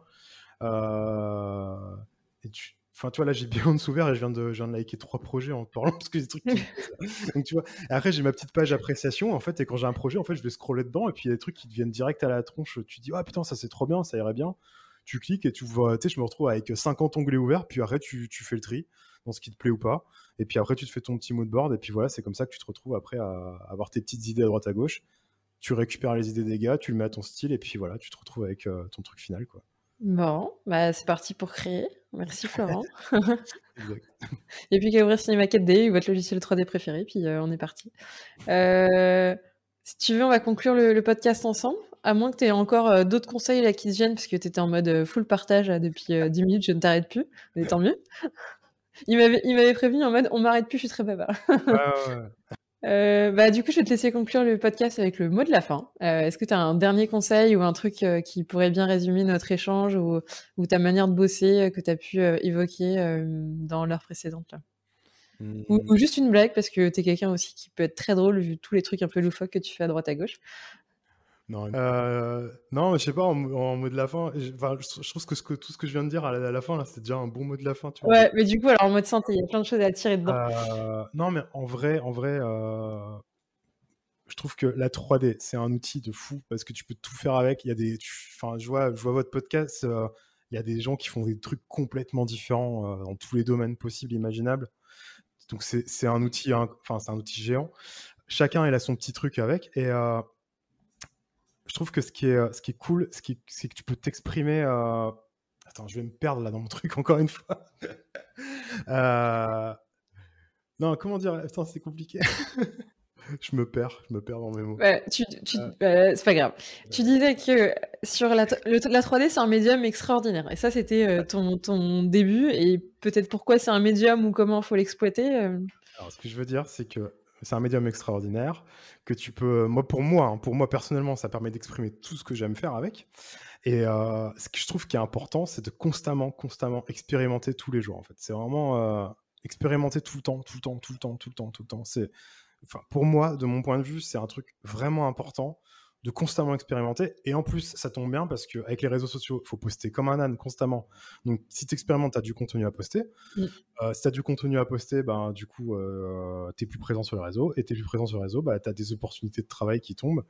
Euh, moi, je me suis mis à poster sur, sur LinkedIn il y, a, il y a genre six mois et j'ai des, des tafs qui tombent grâce à LinkedIn hein, parce que je trouve que c'est mon réseau mon meilleur réseau maintenant pour trouver du taf, c'est LinkedIn. À une époque, c'était Instagram, mais Instagram, c'est devenu la catastrophe. Je perds des followers tous les jours. Enfin, tu vois, j'étais monté à 30 000 followers et je suis descendu à 29 000. donc, ça n'a aucun sens. Ça n'a aucun sens. Tu, tu poses des trucs qui font 3 likes, voilà. Donc, ce qui est important, voilà, c'est constamment poster des trucs, enfin, d'expérimenter des trucs pour pouvoir après bah, les poster en tant que freelance, hein, je veux dire, hein, pour faire ton, ta, promotion personnelle en tant que freelance. Et du coup, en expérimentant constamment, bah, tu améliores tes skills aussi en 3D, évidemment. Euh, et tu te crées après une petite euh, bah, bibliothèque de, trucs de style qui vont être réutilisables pour des clients. Et puis, euh, et puis voilà. Quoi. Et puis c'est aussi comme ça que tu développes ton univers. quoi. Mm. C'est comme ça que je l'ai développé. En tout cas, c'est mon univers, j'ai développé juste tout seul. C'est pas, c'est pas tombé du ciel. C'est vraiment, j'ai, je vais pas dire que j'ai grindé pour, la, pour y arriver. Tu vois, j'ai pas bossé parce que c'était sympa à faire quand même. C'est comme un, un plaisir. Mais c'est du, c'est du boulot d'expérimentation quoi pour arriver à un truc qui fonctionne derrière. Enfin, à ce style-là quoi. Allez, la secret sauce en deux minutes, top chrono. non, je pense qu'il y a, je, je, rigole, mais je pense qu'il y a en effet beaucoup, de vrai dans, ce que tu dis. Et, euh, et après, tu lis le, plaisir à aujourd'hui ce qui est très utile, c'est-à-dire en expérimentant, euh, bah, tu as des retombées en postant sur, sur les réseaux et quelque part, ça nous nourrit les algorithmes qui sont toujours plus gourmands. Mais euh, pour tous ceux qui auraient beaucoup de mal à poster, ils, ils auront quand même un bénéfice personnel à créer tous les jours parce que tu le disais, c'est un exercice et un peu comme un peintre à l'époque, il sortait avec son chevalet sur la place du village, même si la place du village il l'a il a, peint 50 fois, euh, la cinquantième n'est pas première n'est pas la même que la première et euh, il y a toujours quelque chose de nouveau que tu que apprendras euh, dans cette répétition et il faut faire pour pour se découvrir et puis pour apprendre. Quoi. Mais ta conclusion était très belle. J'avais, j'avais juste envie de, de l'enrichir encore un petit peu plus, mais j'aime beaucoup. Euh, on va finir ensemble ce podcast avec euh, la personne que tu aimerais bien entendre. Bah, je pourrais dire mon pote Clément, euh, Clément Morin, mais il va me détester si je le dis. Euh, bah non, franchement, il, il, est, génial. Enfin, il fait des trucs complètement ouf. et après, voilà, il y a des gens francophones aussi, tu vois, il faut que je pense, quoi, parce que... Ouais, exactement, parce que ça restera francophone, je, te remercie. J'ai des amis qui, qui sont pas francophones et que ça marchera pas. Euh, non, mais euh, je peux essayer de contacter Clément. Peut-être sur un malentendu, il peut vouloir. mais euh, non, il aime bien garder son petit secret aussi. il est pas, il est pas autant présent que moi visuellement à se, à, se, projeter devant, devant tout le monde. Donc, ouais, non, mais voilà. ça marche. Euh, et puis du coup, est-ce qu'on peut te suivre? Sur quel réseau? On s'est parlé d'Instagram là pendant qu'on se parlait. Tu parlais de LinkedIn. Ben ouais, ben c'est un peu les deux. Bah, je suis. Malheureusement, je suis partout parce que tu es obligé d'être un peu partout euh, pour avoir des trucs.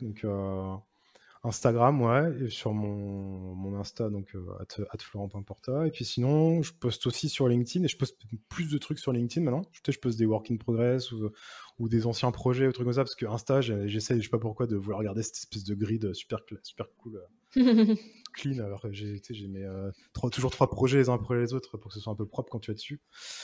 Euh... Ouais, donc, non, très bien, ok. Instagram, LinkedIn, Beyond, et puis mon site web, florentporta.com.